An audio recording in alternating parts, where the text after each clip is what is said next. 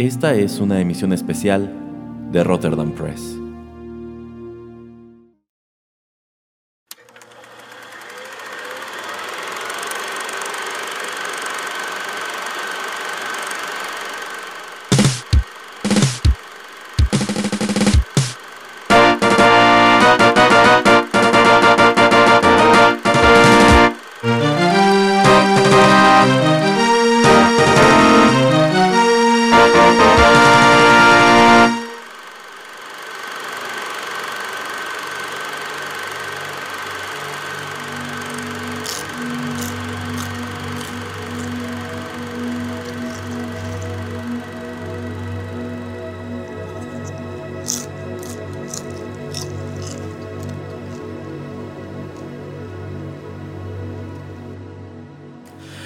Amigos, ¿qué tal? Qué gusto saludarlos en estos micrófonos en una emisión más de Juanito y las películas, el programa de Rotterdam Press en donde abordamos lo mejor y lo peor del cine.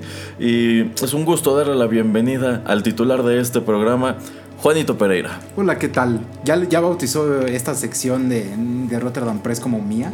Bueno, pues en vista de que las últimas como cinco emisiones especiales, todas han tenido que ver con cine, con música para cine, con Nicolas Cage y prácticamente, y prácticamente todas han sido idea del señor Pereira, pues sí creo que oficialmente este tipo de emisión especial puede ser conocida así como Juanito y las películas. Ay, muy bien, me parece perfecto. ¿Me va a dar regalías por eso? Eh, no. Ay, maldita sea. Eh, quéjese con alguien, no sé, pero bueno, eh, muy ad hoc nos encontramos aquí en una sala de, de proyección que rentamos con, ni con ningún otro fin que grabar este programa.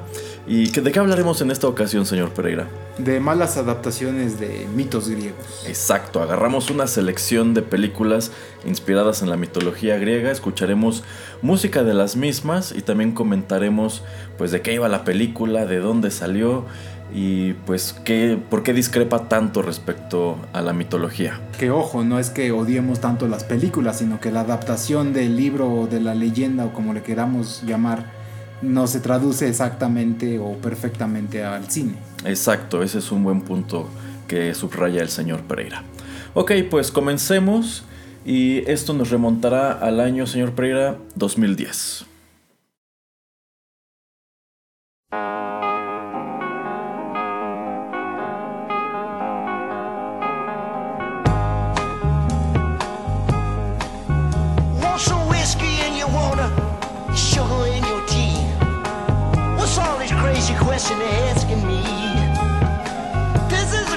response.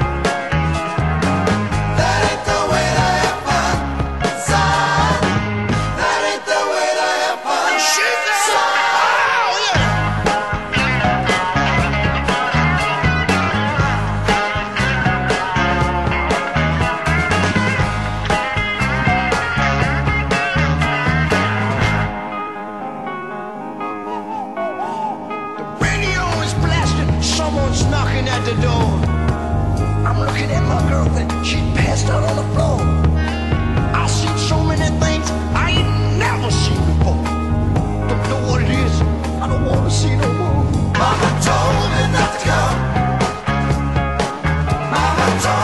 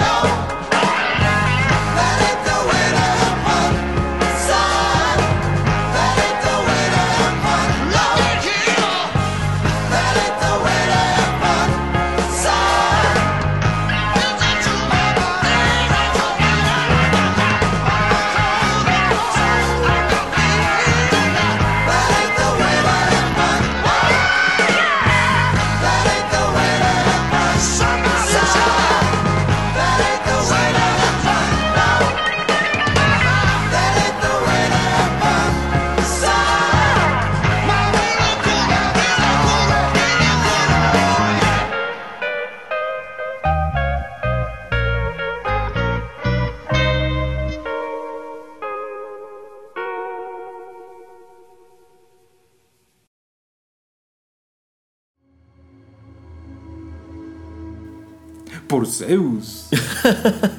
Por Zeus, acabamos de escuchar a Three Dog Night con la canción Mama Told Me Not to Come. Este es un cover de Randy Newman. Esta grabación es de 1970, viene en el álbum también titulado Mama Told Me Not to Come, publicado por Hill.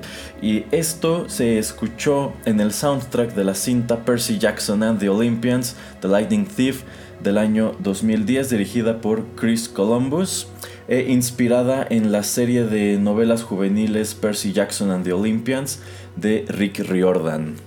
Sí, así es, digo, eh, tuvo bastante éxito la película que digo, sale la segunda parte tres años después, pero la verdad no es de las películas que más nos agraden a nosotros, ¿verdad, Erasmo? Mm, la verdad a mí en primer lugar no se me antojó. Esta es una serie de pues solamente dos películas. La recepción tibia que tuvieron pues ocasionó que no, continuaran la serie. Eh, en el ámbito literario, pues Percy Jackson tiene cinco libros, tiene varios spin-offs, tiene novelas gráficas, es un producto, digamos, eh, pues grande, popular sobre todo en los Estados Unidos. Y yo siempre he pensado que esta serie está muy dirigida o trata de capitalizar sobre los fans de Harry Potter. Sí, de hecho iba a compararla un poquito, poquito también con Narnia.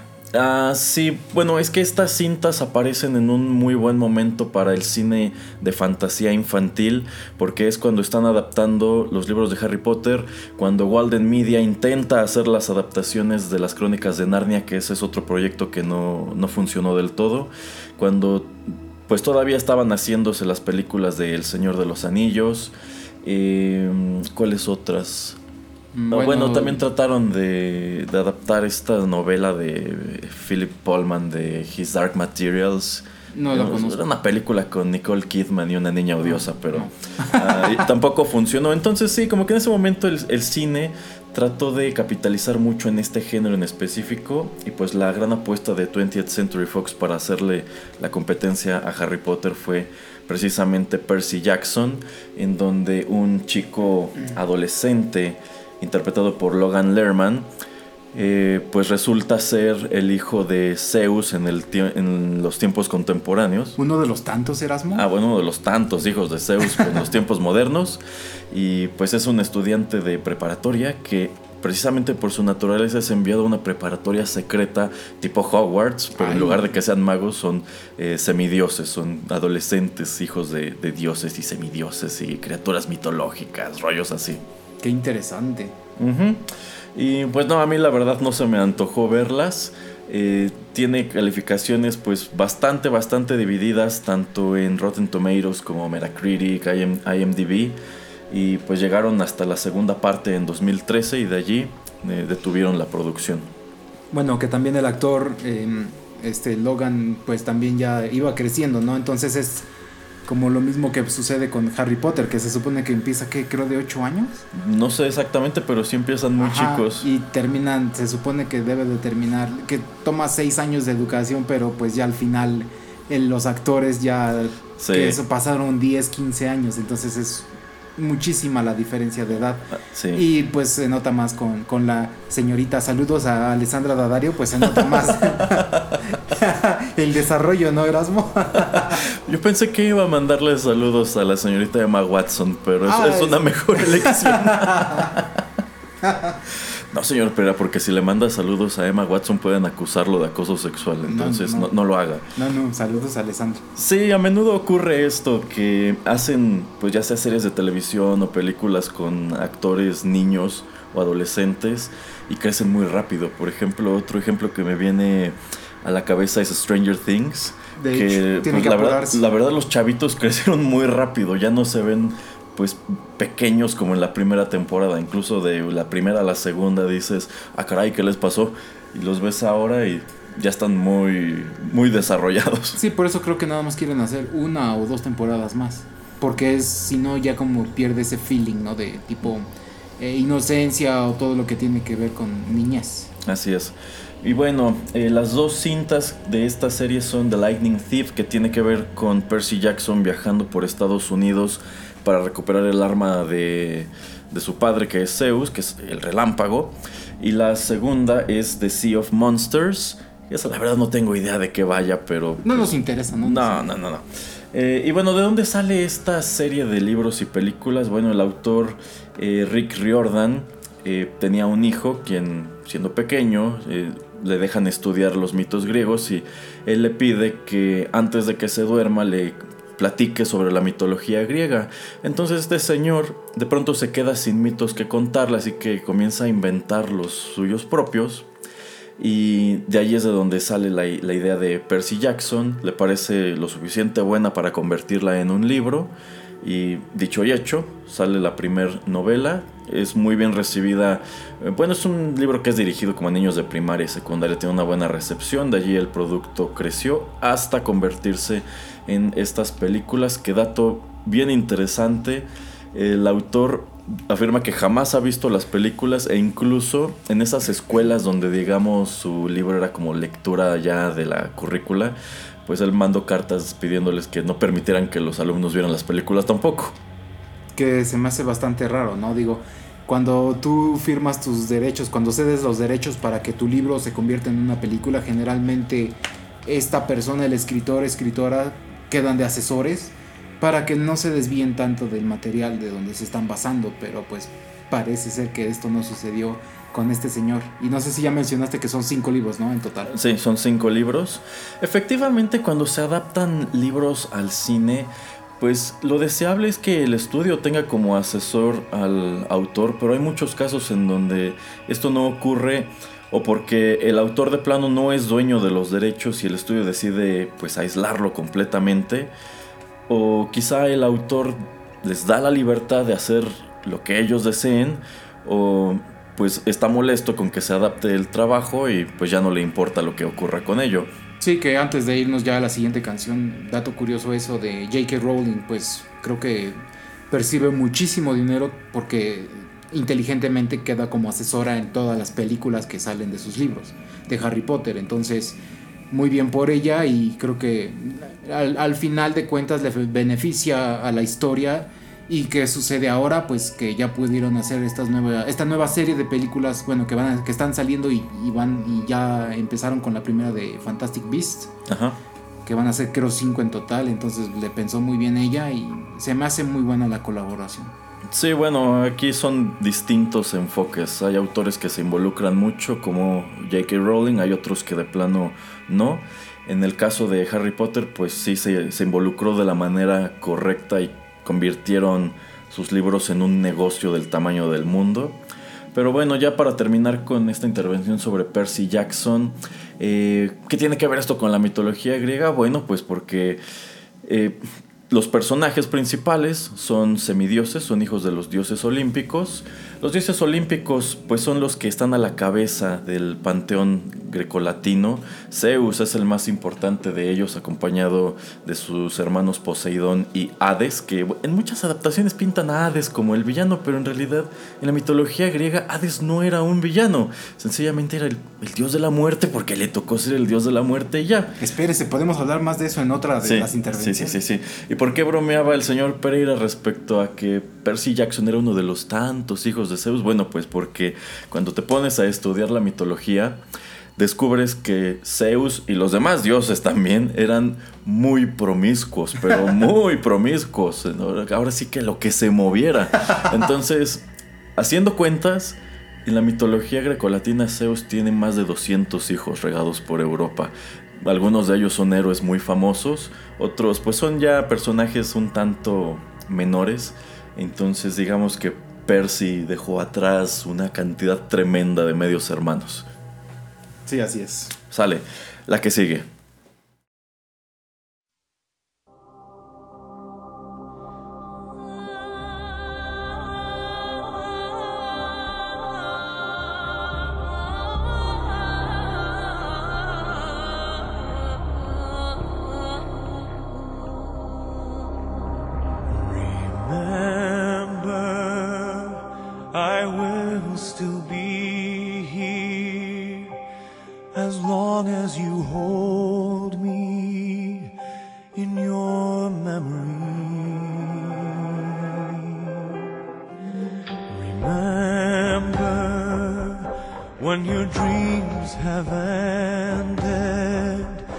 Time can be transcended. Just remember me. I am the one star that keeps burning so brightly. It is the last light to fade into the rising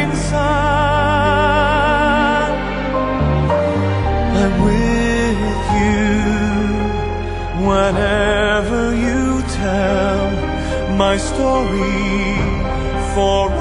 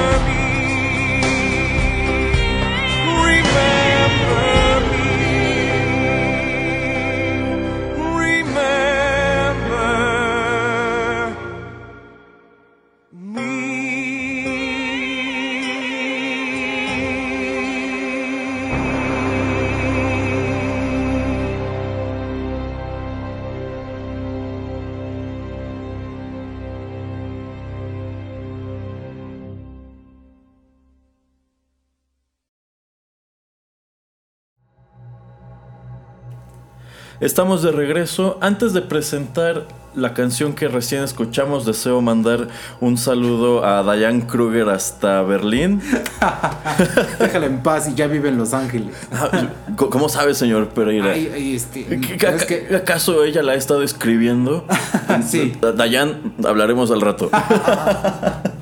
ok, acabamos de escuchar Remember. Esto corrió a cargo de Josh Groban con Tania Tsarovska. Esto fue escrito para la película Troy del año 2004, dirigida por Wolfgang Petersen y estelarizada por Brad Pitt, Eric Bana y Orlando Bloom, la cual está inspirada muy ligeramente en la Iliada.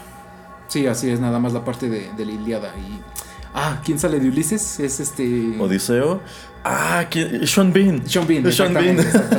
Se me estaba olvidando el nombre. Uno de los pocos créditos, ahora que lo pienso, en donde Sean Bean no muere. Y si hicieran segunda parte, no moriría tampoco. Sería el protagonista. Así es. Pero bueno, no, no creo que hagan una secuela de esto. Ya pasaron bastantes años y pues a la película no le fue tan bien críticamente en su momento. No, pero a mí, digo, en ese tiempo me gustó. La verdad yo tampoco la odio. Yo sé que es una cinta muy criticada por la cantidad de libertades que se toma respecto a su material de origen. Pero siento que está muy consciente de que en una sola película no podías contar un conflicto de 30 años y que bueno, también una historia que tiene una cantidad absurda de personajes, un montón de episodios. Y bueno, todavía tienes la intervención de los dioses, cosas así, que es algo que omitieron por completo. Yo siento que el escritor de este guion trató de contar una versión lo más aterrizada posible en la realidad de la Iliada.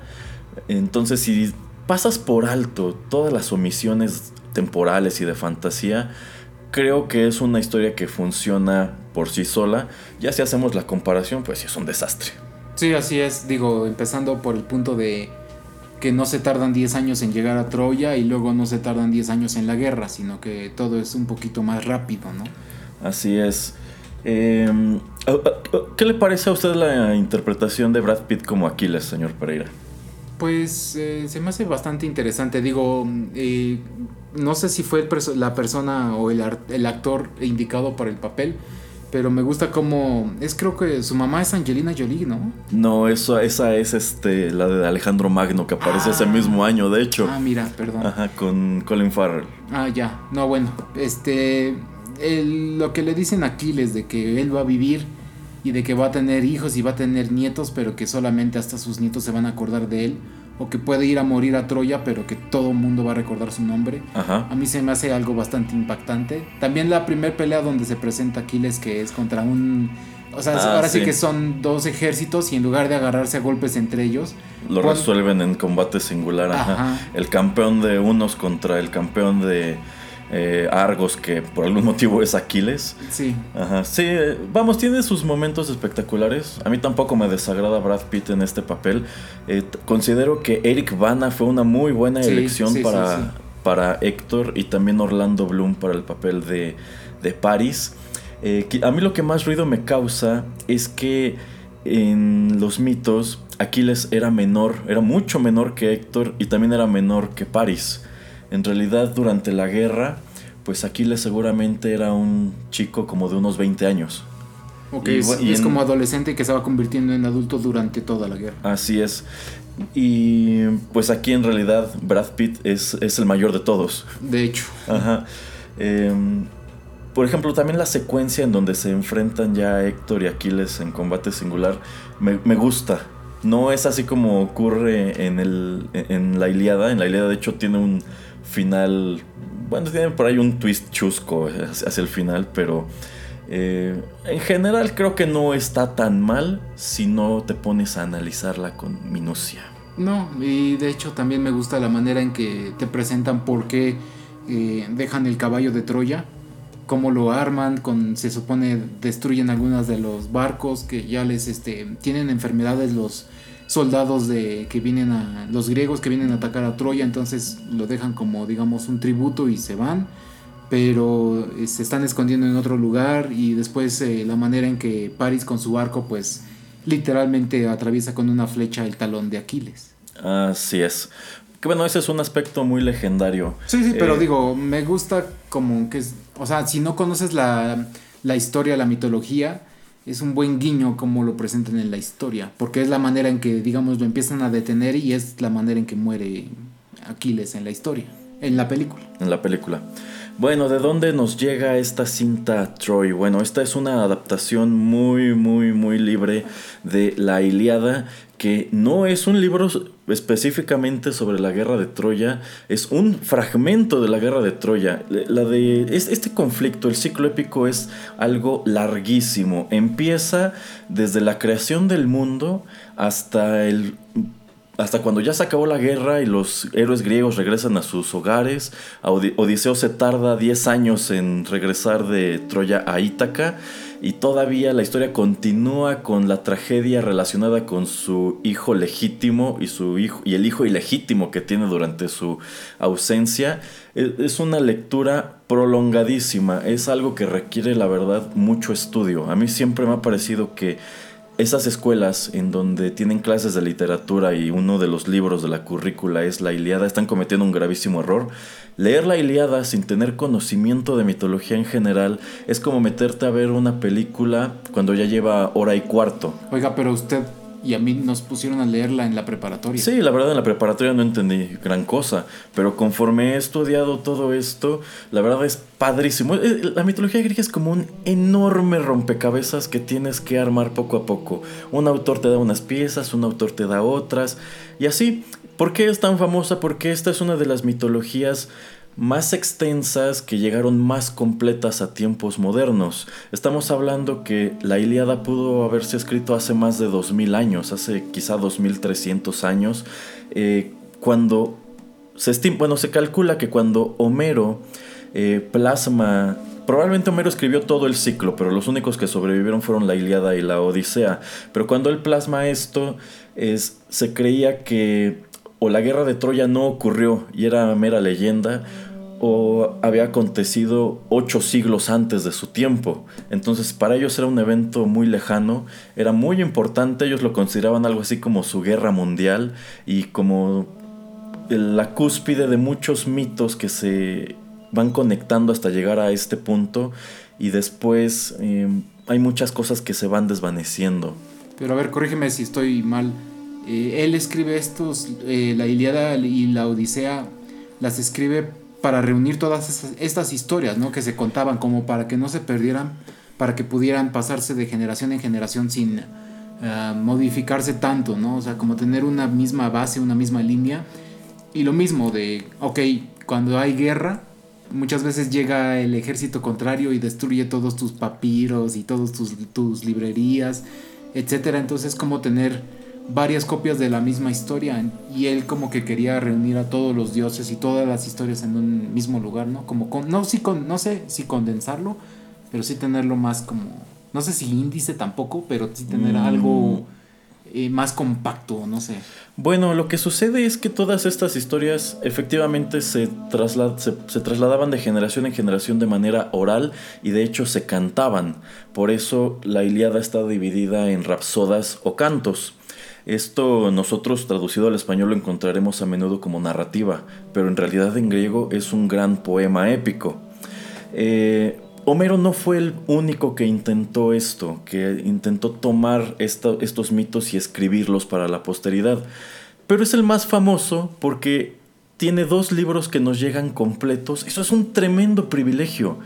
Eh, y hay otros autores como Apolodoro que también cuentan todo esto. También existía la, la crestomatía, que era como el resumen del ciclo épico. Pero muchos de estos trabajos no sobrevivieron a la antigüedad. Algunos de ellos se perdieron, por ejemplo, en el famoso incendio de la biblioteca de Alejandría, rollos así. Entonces, eh, también un motivo por el cual la mitología griega es muy popular es porque los griegos, llegado el clasicismo, se pusieron a escribir todo lo que podían. En cambio tienes, por ejemplo, la mitología nórdica, eh, que qué hacían los vikingos o bueno, todos estos pueblos nórdicos y germánicos, pues ellos en lugar de escribir papiros y cosas así, grababan las cosas en piedras y creían que con eso bastaba y así se iban a, preservar y en realidad pues muchos de los recuentos que nos llegan de la mitología nórdica son relativamente recientes, son de cuando el cristianismo ya estaba muy bien asentado en, en toda Europa y en cambio en lo que respecta a los griegos tenemos pues fuentes de la época como Homero, como Hesiodo, como todos estos y bueno, efectivamente la guerra de Troya fue un conflicto muy largo. Eh, sí, sí, sí se detona como, como lo presentan en la película, de que pues una comitiva troyana viaja a Esparta y Paris se enamora de Helena, que es la esposa de Menelao, el rey, el rey de Esparta, se la lleva consigo de regreso a Troya. Sobre Helena pesaba un juramento que dejó su padre, pero esa es una historia larguísima, entonces todos los reyes de Grecia que bueno, en realidad en ese punto no era un país, pero eran muchos reinos o ciudades-estado que compartían la misma lengua, la misma cultura, la misma religión. Todos juraron que si algún día alguien le disputaba a Helena a, Menelao, todos iban a acudir con él a vengar esta afrenta. Y por eso se arma esta enorme flota que viaja a Troya eh, para destruir la ciudad y recuperar a la mujer. Pero, ¿qué creen? Los griegos jamás habían ido a Troya. No sabían dónde quedaba y se tardaron 10 años en llegar a Troya. Se tardaron 10 años haciendo la guerra. La Iliada tiene lugar en el último año de la guerra. Antes de esto ya pasaron un montón de cosas. Todavía pasan otras tantas cuando se acaba la Iliada en los funerales de Héctor. Eh, y concluido el, el conflicto, a los griegos les toma 10 años regresar a sus países y tienen un montón de aventuras en el Mediterráneo. Es algo tremendo. A mí me gusta muchísimo. ¿La Odisea de Odiseo? La Odisea de Odiseo, efectivamente. Pero pues allí lo tienen. Eh, si les interesa descubrir más discrepancias sobre Troy respecto a la mitología, por ahí tengo un artículo que escribí hace unos años al respecto.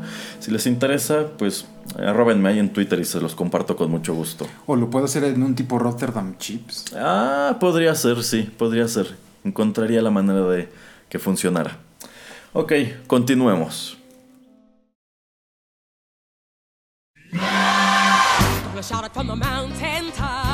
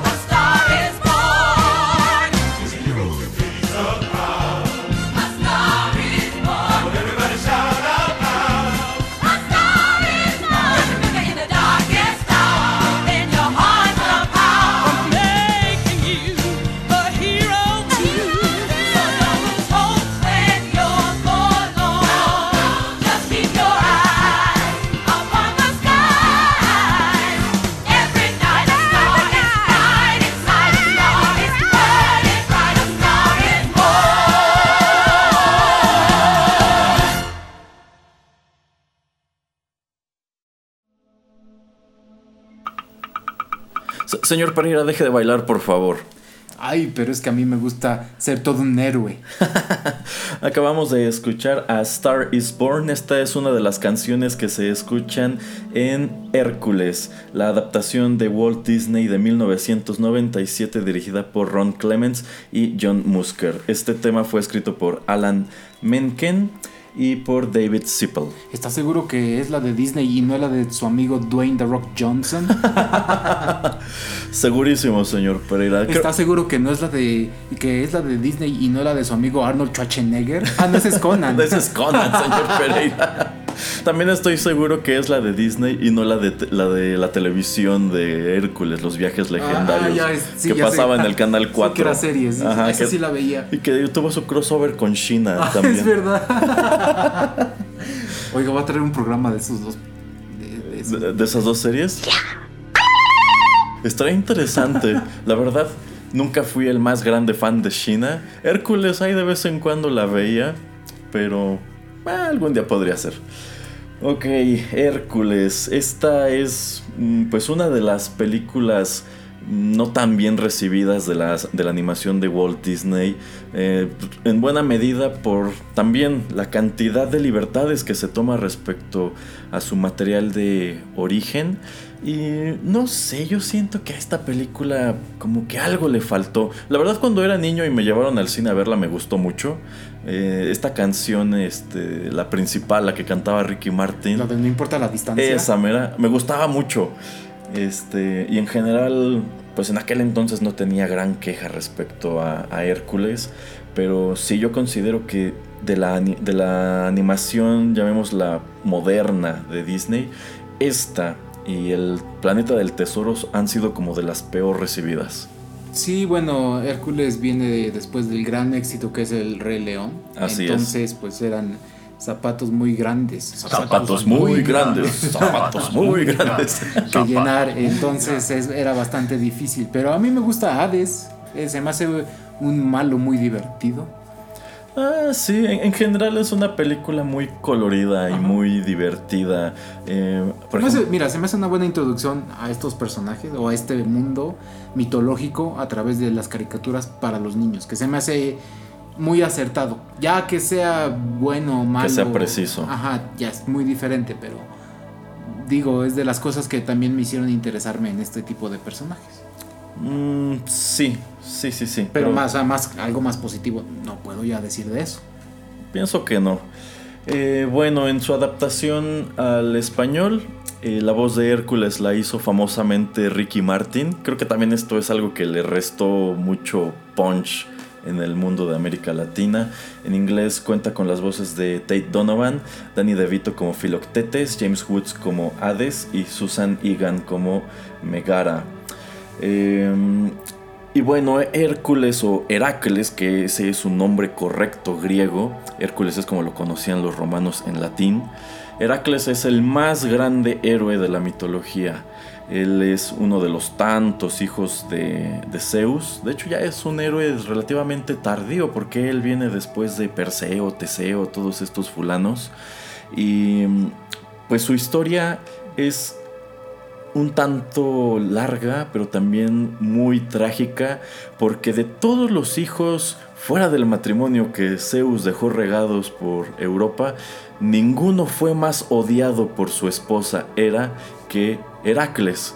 En realidad, este héroe lleva este apelativo Heracles como alusión a Hera, la gloria de Hera, porque Zeus como que quería congraciarse de, ay sí, la regué y tuve un hijo por acá, pero mira, este, su nombre es como referencia a ti para que lo quieras y lo aceptes, pero no, Hera incluso em, trabajaba activamente para destruir al pobre Heracles. Y bueno, aquí en Hércules de Disney ves todo lo contrario, en realidad Hércules es el hijo de la feliz pareja conformada por, este, por Zeus y Hera. Eh, cuando pues esto es totalmente incorrecto. La madre de, Heracles era una mujer mortal llamada Alcmena, por eso también se lo refiere como el Alcida en los mitos. Y pues quizás su aventura más famosa es la de las 12 labores, en donde él tiene que cumplir 12 misiones eh, como parte de un llamémoslo complot en su contra detrás del cual está Hera y bueno parte de estas labores tienen que ver bueno se derivan del hecho de que en, este punto de la historia había monstruos en el mundo y esos monstruos existían por voluntad de Zeus para que los héroes pudieran pelear contra ellos porque pues si no hay monstruos no hay héroes tampoco eh, ¿Es, ¿Es Hércules el que mata al monstruo de las tres cabezas? ¿Al monstruo, a la hidra? Sí, sí, es Hércules quien mata a la Hidra, quien, mar ¿Hidra es el que le cortas uno y salen dos? Ajá, ajá, que de hecho también aparece en esta adaptación. A mí me gusta mucho la pelea de la Hidra. Eh, y también tuve el juguete de la Hidra que salía en la cajita feliz de McDonald's. Ah, mire, y usted quejándose de que ese no, ay, no es bonito y la serie y la película animada. Y... Ay, pues vamos, es que llegas al punto en donde te encuentras entre la mitología y la película. Oiga, pero y en esta película sale Pegaso, ¿no? En esta película sale Pegaso, este, este es un detalle totalmente erróneo. Pegaso no tiene nada que ver con los mitos de Heracles. Probablemente jamás se encontraron. Oiga, pero está bien divertido y bien bonito. Ah, no, aquí te presentan que Pegaso es formado de una nube cuando Heracles es bebé para que sea como su compañero de juegos, pero no, en realidad Pegaso tiene que ver con el mito de Perseo. Cuando él decapita a Medusa, eh, pues de su sangre nace también el caballo alado Pegaso, pero Perseo tampoco monta al Pegaso. Ese es otro héroe que creo que jamás han adaptado al cine porque su nombre está bien feo. Se llama Belorofonte. Él es quien destruye a la quimera montado en Pegaso y posteriormente se sube otra vez a este caballo alado y mm, galopa o vuela hacia el Olimpo porque quiere meterse, ya que desea convertirse en un dios. Y pues nada, lo fulminan con un trueno y se cae a la tierra y muere. Qué triste. Así es. Pues sí, este es otra, otra adaptación que tiene considerables eh, discrepancias y que tienen mucho peso, sobre todo si tomamos en cuenta que se trata de uno de los personajes más importantes de la mitología. Y aquí ya nos encontramos con una película que comete o que incurre en este cliché de convertir a Hades en el villano. Sí, así es. Eh, Hades no, no era visto como un villano por los griegos, era visto como un dios más, un dios con una finalidad un tanto ominosa, a fin de cuentas era el dios del reino de los muertos, pero no es presentado como una figura mala, que estuviera activamente tratando de hacerle daño a la humanidad, o que tuviera alguna especie de rencilla con... O de complot. o de complot contra Zeus y Poseidón porque, ah, es que a mí me tocó el reino de los muertos, bla, bla, bla. No, en realidad como que aquí estos tres dioses estaban muy contentos con lo que les tocó. Eh, y nada, o sea, era su función. Es como aquí, ¿no? En México, de, que tienes también al dios este, del inframundo. Amextlantecutli. Ajá, pero que es simplemente la función, ¿no? O sea, hay gente viva, hay gente muerta y en el inframundo todo esto, pues alguien tiene que estar como dirigiendo. Así es. Otro grave error que comete esta adaptación es el personaje de Filoctetes, que aquí es presentado como un fauno, chaparro, barrigón, este, que sirve como entrenador de héroes y se convierte en el coach de Hércules y trata de convertirlo en héroe para que así regrese a ser un dios y pueda subir otra vez al Olimpo.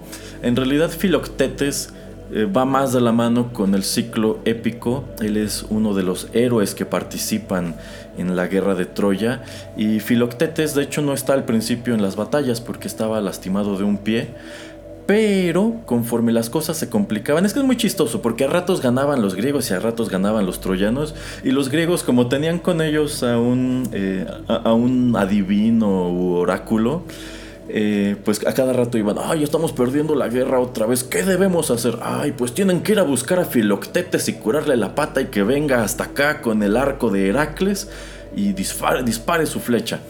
Y en realidad en el ciclo épico Filoctetes es quien venga la muerte de Aquiles y mata con su arco a París. Mira, eso no me lo sabía. Así es. Eh, vamos, hay muchísimo de dónde rascarle porque esto es un mundo enorme. En fin, vamos con nuestra siguiente canción.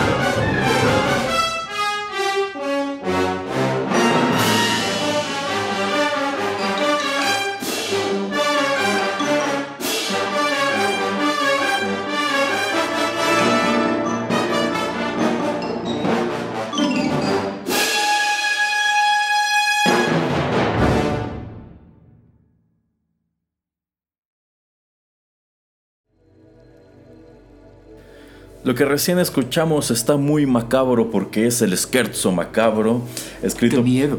escrito por Bernard Herrmann para la banda sonora de eh, Jason y los Argonautas.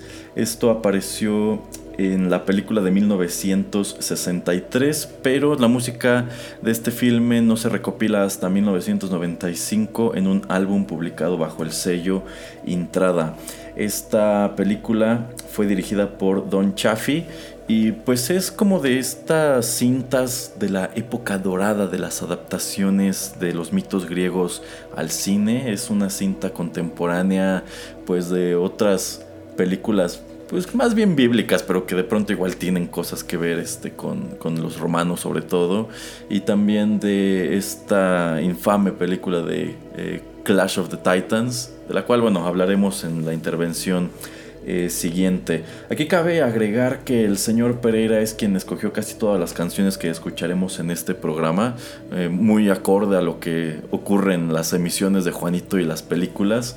Así que, señor Pereira, ¿por qué no nos platica por qué escogió esto? Bueno, como estabas diciendo, es una época en Hollywood donde hacen películas a gran escala es donde sale más o menos Ben Hur y la de los 10 mandamientos. Bueno, las que se veían en el 5 que duraban como 20 horas.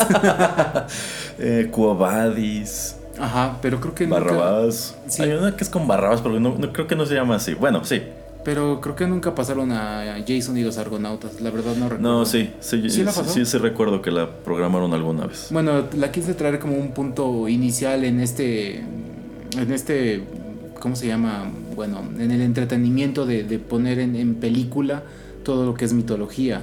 Y como tuvieron la visión de, hacer con un personaje pues bastante desconocido, una historia bastante grande, extensa y hasta usar en muchos guiños a otros personajes como son Hércules y también pues siempre el tema central todo revuelve casi siempre al lado de Zeus y del Monte Olimpo, entonces es como el punto inicial donde de, ven el potencial de poder contar historias de la mitología y hasta el día de hoy por este programa podemos ver que la verdad nunca le han atinado exactamente a la historia y que siguen tratando y tratando.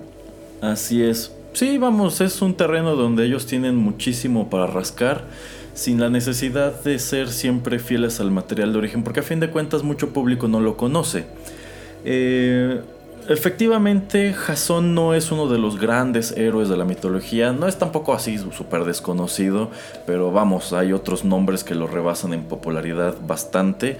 En realidad, este mito de eh, Jasón y los hombres que van con él en busca del vellocino de oro es lo más parecido que encuentras en la mitología a una novela de aventuras, tipo lo que escribía Julio Verne eh, como, como, sería viaje al centro de la Tierra, 20.000 leguas de viaje submarino, la vuelta al día, al, día al mundo en 80, en 80 días. Ese es otro libro de Julio Cortázar. Eh, este, pues sí, esta es una aventura netamente. Jasón y pues un grupo de héroes, porque en realidad eran héroes, uno de ellos era Heracles, también estaban los dioscuros que eran Castor y Pollux, que por cierto eran hermanos de Helena de Esparta, pues van a bordo de este bote, el Argo, construido por un individuo llamado Argus, de ahí que sean los argonautas. Ay, mire, ¿Cuánto le pensaron para.? Sí, cuánto le pensaron.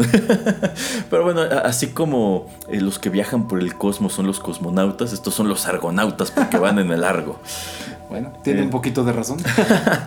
pues sí, se lanzan en busca de esta antiquísima reliquia para su época. El vellocino de oro, pues era eso, era la lana de un carnero que estaba que era de color dorado estaba hecha de oro. Este carnero de hecho se llamaba Crisómalo y es el mismo de la constelación de Aries. Eh, en algún punto de la mitología Hermes lo envía a rescatar a dos hermanos que estaban en peligro de ser asesinados por su madrastra. Ellos eh, suben al carnero y este los lleva lejos, eh, pero en el camino uno de ellos se cae al mar y se muere ahogado.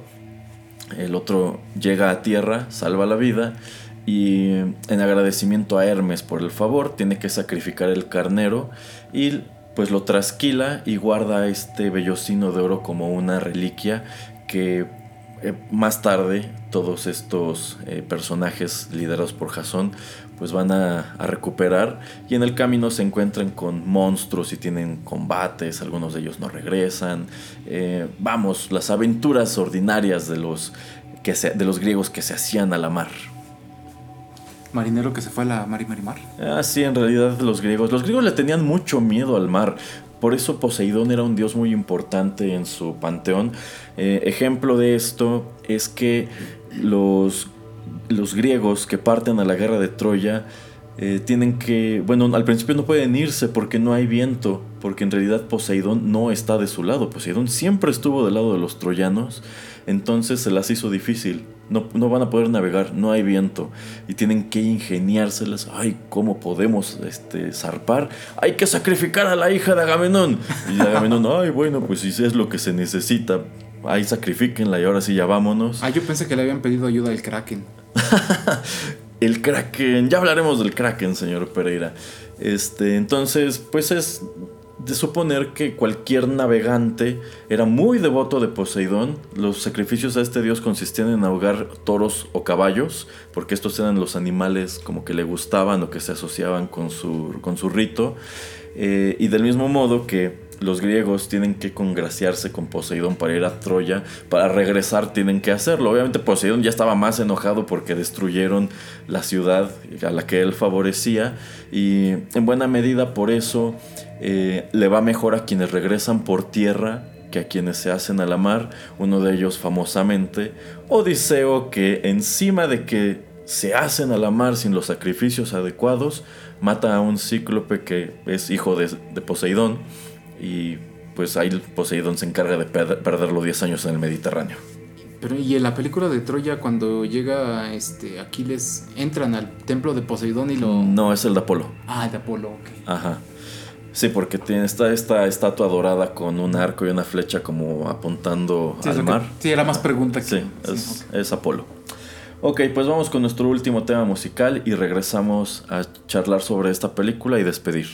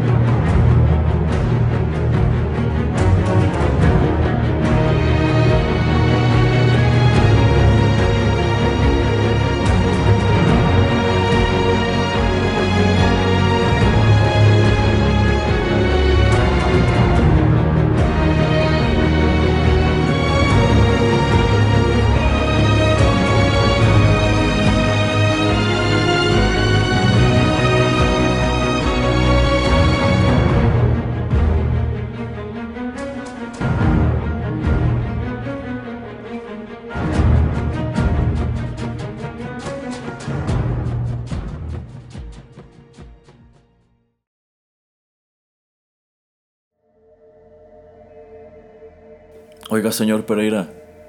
Release the Kraken. Acabamos de escuchar End Credits, muy apropiada para el final del programa.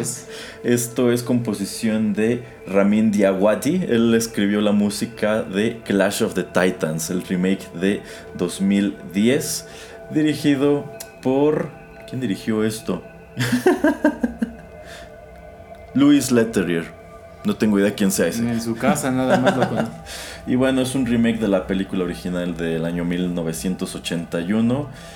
Eh, esto fue recopilado en el álbum homónimo publicado por Water Tower ese mismo año, en 2010. Ah, bueno, Clash of the Titans. Este yo siento que es el punto más bajo de, de estas adaptaciones. Es una cinta que a mí me sorprende que sea tan popular, la original y también el remake, porque para mí en lo que respecta a adaptaciones de los mitos griegos, esto es, este es de los peores. Y no solamente por las, por las discrepancias que hay respecto a la mitología, sino porque me parecen películas muy mal hechas, historias muy mal contadas. Eh, no, no, no, para mí hay muchas cosas malas en esta, en esta serie de películas. Y lamentable porque tenía un, casting bastante bueno y bastante reconocido, ¿no? Bueno, sí, el remake tenía en el papel estelar a Sam Worthington, quien, bueno, en este punto de su carrera venía muy fuerte, acababa de hacer Avatar de James Cameron, entonces por eso lo vimos aquí, por eso lo vimos en Terminator Salvation. Eh, Liam Neeson como Zeus y Ralph Fiennes como Hades. ¿Qué mejor actor puedes pedir para hacer a Hades que a Voldemort. Exactamente. bueno, un actor con una trayectoria como Ralph Fiennes. Sí, efectivamente aquí tenían muchas cosas buenas con que trabajar. La música de esta película, de la de 2010, es preciosa. Si tienen oportunidad, busquen el soundtrack, está completo en YouTube. Ese sí vale mucho la pena, es estupenda música para la película que le dieron, la verdad. Sí, y inexplicablemente también tiene segunda parte. Ah, sí, sí, sí, sí. Este, bueno, esta, esta película de Clash of the Titans aborda a el personaje de Perseo, otro de los grandes héroes de la mitología, quien es famoso sobre todo por haber eh, eliminado a la gorgona Medusa. Medusa era una mujer monstruosa, antes no era monstruosa, pero Atena la hizo monstruosa como castigo por andarle poniendo en uno de sus templos, con Poseidón por cierto. Este, pues tenía una piel así escamosa como de reptil o de serpiente, tenía colmillos de murciélago, eh, sus cabellos eran serpientes y tenía la peculiaridad de que, de que quien la mirara a los ojos se convertiría en piedra. En realidad, Atenas sí que se desquitó con ella porque, bueno, antes era una mujer hermosa, por eso Zeus eh, yace con ella. Por desgracia, eligen el peor lugar posible, un templo de Atena y pues Atenas se aseguró de que nadie la fuera a mirar con deseo nunca más y se la cumplió. Qué mujer tan celosa. No, Atena era de, armas tomar, digo, en vano era la diosa de la guerra. y, de hecho era la diosa de la guerra que valía la pena, porque Ares, ay, no tanto. Oiga, pero la ponen muy, muy dulce e inocente en Los Caballeros del Zodiaco. muy inútil, diría yo. Ah, sí, peor tantito. Sí, pero bueno. Entonces, eh, eventualmente Perseo tiene la misión de eliminar a Medusa. Para esto se vale de pues un escudo en donde puede ver su reflejo para no mirarla de frente. Eh, Hermes le presta sus sandalias para que pueda pues correr rápido o volar, depende de dónde lo leas. Eh, y bueno, él logra eliminar a Medusa, se hace muy famoso y posteriormente cuando va de regreso no en Pegaso, sino utilizando las sandalias de Hermes, eh, se encuentra con, el, con un escenario pues tragicómico. Eh, sucede que... A ver, en la mitología, no en la historia, no en la película. O... Ah, bueno, en la película tratan de adaptar todo esto, pero lo hacen, lo hacen mal, ah, la verdad. Ah, bueno, pues sucede que existía una princesa llamada Andrómeda. En este momento, la verdad, no recuerdo de qué parte de Grecia era, pero eh, su madre gustaba de presumir que la princesa Andrómeda era muy hermosa. Incluso era más hermosa que las ninfas y que las nereidas y que todas estas mujeres semidivinas que gustaban de volver locos a los hombres. Madre tan humilde. Ajá. Entonces, eh, Poseidón, al escuchar que esta mujer anda diciendo que su hija es más hermosa que las suyas, se enoja y dice, ¿saben qué? Les voy a mandar un monstruo llamado Seto a que destruya su pueblo. Y ellos dicen, no, no, no, Poseidón, perdónanos, para que todo quede en paz, vamos a sacrificar a Andrómeda, vamos a amarrarla a esta piedra, que venga Seto y se la coma, y ya con eso quedamos tablas, como ves? Entonces cuando Andrómeda está amarrada a la piedra es cuando Perseo va de regreso y mira esta situación, él llega, salva a la, salva a la princesa y utilizando la cabeza de Medusa convierte al monstruo Seto eh, en piedra o en un arrecife de coral. Igual allí depende eh, qué versión es la que leas. Se escucha más bonito que lo convierte en un arrecife de coral y por supuesto Seto es de donde viene la palabra cetáceo. Este monstruo pues seguramente buscaba evocar una ballena. Sin embargo, las películas de Clash of the Titans tomaron la decisión de que pues esto no se escucha muy chido y las ballenas como que a nadie le dan miedo, necesitamos algo más amenazador. Entonces ellos se fueron a rascar a la mitología nórdica, bueno, no precisamente a la mitología nórdica, más bien a la criptozoología nórdica. ¿A la qué? A la criptozoología nórdica, es decir, a los animales fantásticos del mundo, del mundo nórdico, que por cierto este es un monstruo sobre el cual escriben religiosos católicos llamado el Kraken.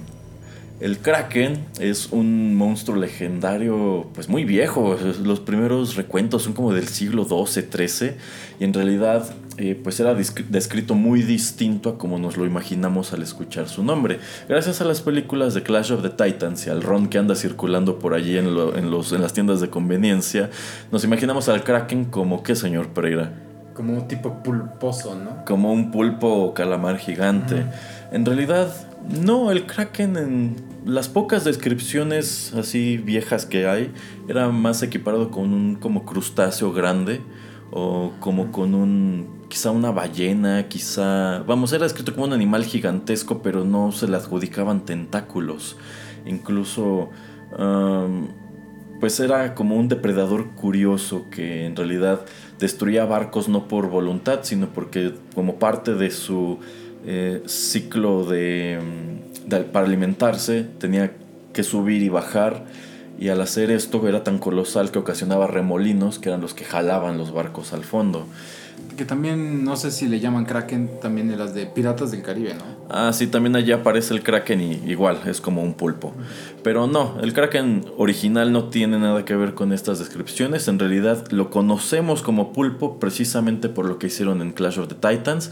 Reemplazan a Seto con el Kraken, le ponen tentáculos y, bueno, lo hacen una criatura así toda abominable. Pero, pues no, el Kraken por más que Liam Neeson diga Release the Kraken, no tiene nada que ver con la mitología grecolatina. Ese vivía muy lejos del Mediterráneo y se escribió de él muchísimo después de que estos mitos habían desaparecido. Mire qué interesante. Siempre se aprende algo nuevo en Rotterdam Press, señor Pereira. Por eso traigo este tipo de programas, Erasmo. y efectivamente hicieron una secuela del remake que se llamó Wrath of the Titans, apareció en 2012 y si la de 2010 es mala, la de 2012 es terrible, es espantosa, aburridísima. No, no, no, no. Eh, para que se dé una idea, señor Pereira, en este punto Sam Worthington ya no era un actor así tan eh, llamativo y traía el cabello largo y no quiso cortárselo para la película, para verse como el anterior. Sí, se nota incluso que es una secuela con menos presupuesto, donde ya no le echaron tantas ganas. Es algo que dejó muchísimo que desear y tiene un final ridículo. Ay, qué triste. Sí. Oiga, pero antes de que nos vayamos y que cerremos el programa, ¿por qué no me cuenta un poco de, la película de donde sale su Superman favorito? Donde, ah, donde sale Henry Cavill. Esa es otra de la que quizá pudimos traer música, pero ni siquiera la música es buena. Eh, se trata de Immortals. Esta es una película del año 2011, estelarizada por Luke Evans, eh, Henry Cavill, eh, Mickey Rourke. Y bueno, allí tiene un, reparto un, poquito amplio. Y esta es una cinta ah, basada en Teseo. Eh, y bueno, él es conocido sobre todo por el mito de, el Minotauro y bueno, otras cosas como que alguna vez raptó a Elena de Troya y fueron sus hermanos a quitársela. Eh, Immortals es una película larga, aburrida, cuya intención en realidad era equipararse a estas cintas como eh, Jason y los Argonautas, eh, estas cintas muy de gran escala, muy épicas, pero fracasó por completo. La utilizaron como un vehículo para presentar a Henry Cavill como actor de acción en vista de que uno o dos años más tarde sería Superman en Man of Steel. Yo, siempre pensé cuando vi esto, están, están preparando al, al público para Henry Cavill, le están poniendo la mesa. Eh, no, esta es una película que no funciona en absoluto. Los dioses parecen Power Rangers. es, mala, es mala con ganas. Yo recuerdo que usted la fue a ver al cine. Usted también, señor Pereira. Usted también estaba allí sentado al lado de mí. Qué asco. Sí, este, vamos, no, no prometía gran cosa desde, desde el principio, pero fuimos a verla y resultó peor de lo que esperábamos. ni, siquiera es, ni siquiera es divertida. Ah, y también mete por ahí un cochinero que tiene que ver con la titanomaquia, que eso ya es totalmente ajeno a, Véanla. a, Teseo. Sí, este. Ahora es que pueden buscar los clips nada más en YouTube. Y no, no, no, no. La verdad, yo no encuentro una sola cosa rescatable aquí. Si el Nostalgia Critic no ha hecho episodio, habrá que escribirle para que haga uno acerca de Immortals. O que Chris Stockman haga su Hilariosity Review también. En fin, pues con esto llegamos al final de esta emisión de mitos griegos mal adaptados. ¿Algo más que agregar, señor Pereira? No, nada, ojalá hayan aprendido un poquito más acerca de mitología griega y pues como ven es súper extensa todo lo que tiene que ver con los dioses, semidioses, hijos, eh, de todo, hay un revoltijo. Sí, sí, de entrada yo sé que a lo mejor para el escucha que no está familiarizado, eh, pues le causará mucho ruido la manera en que lo expliqué, porque la verdad, pues es muy por encimita, porque sí, para entenderlo a detalle o a profundidad, se necesita mucho conocimiento previo. O sea, literal tienes que empezar desde Hesiodo que te platique cómo se creó el mundo y cómo surgen los dioses y eh, los titanes, todo esto, para ir armando la historia. Es muy difícil estudiarlo. Sí, las rebeliones de los dioses contra los titanes y luego... Sí, sí es, eh, Vamos, toma su tiempo, pero ya que le agarras la onda, ya que te encarreras, para mí por lo menos es fascinante. Sí, a mí me encanta también, pero como, como dices, es muchísimo y mi capacidad de retención de todos esos nombres difíciles es limitada. sí, sí, eso sucede. En fin, pues muchísimas gracias por acompañarnos en esta emisión. Eh, los esperamos en más contenidos de Rotterdam Press. Y yo creo, señor Pereira, de una vez les anunciamos de qué tratará el siguiente Juanito y las películas. A ver, díganme. Bueno, eh, abordaremos una novela gráfica y también su adaptación al cine. Es un trabajo muy geek, muy para gamers, muy para amantes de los cómics y el manga o el anime. Se trata de Scott Pilgrim vs. The World. Saludos, Mary Elizabeth Winston. Nos vemos al ratito. Usted no la verá al ratito porque en cinco minutos llegará y me esperará aquí afuera, señor Pereira. Mentira, ya vamos. Claro que sí. Ya, ok. Bye, gracias.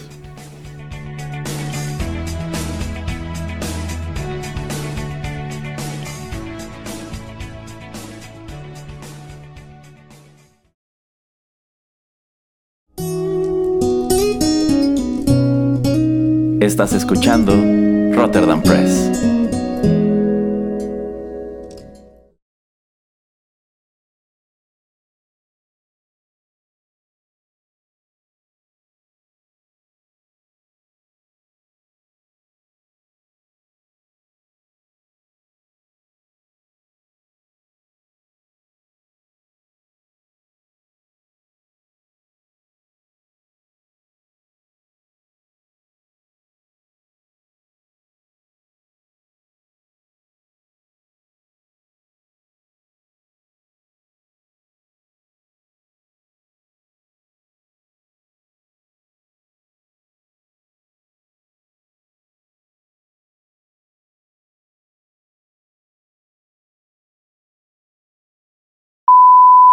Hola amigos, ¿qué tal? ¿Qué, oh. Acabamos a escuchar...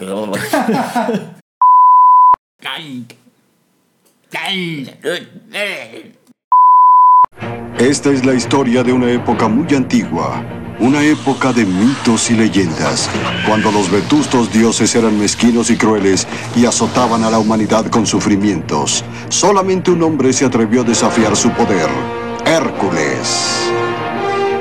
Hércules poseía una fuerza jamás vista por el mundo, una fuerza superada solamente por el poder de su corazón. Viajó por la tierra peleando contra los esbirros de su malévola madrastra Hera, la reina todopoderosa de los dioses. Pero donde había maldad, donde sufrían los inocentes, ahí estaba Hércules.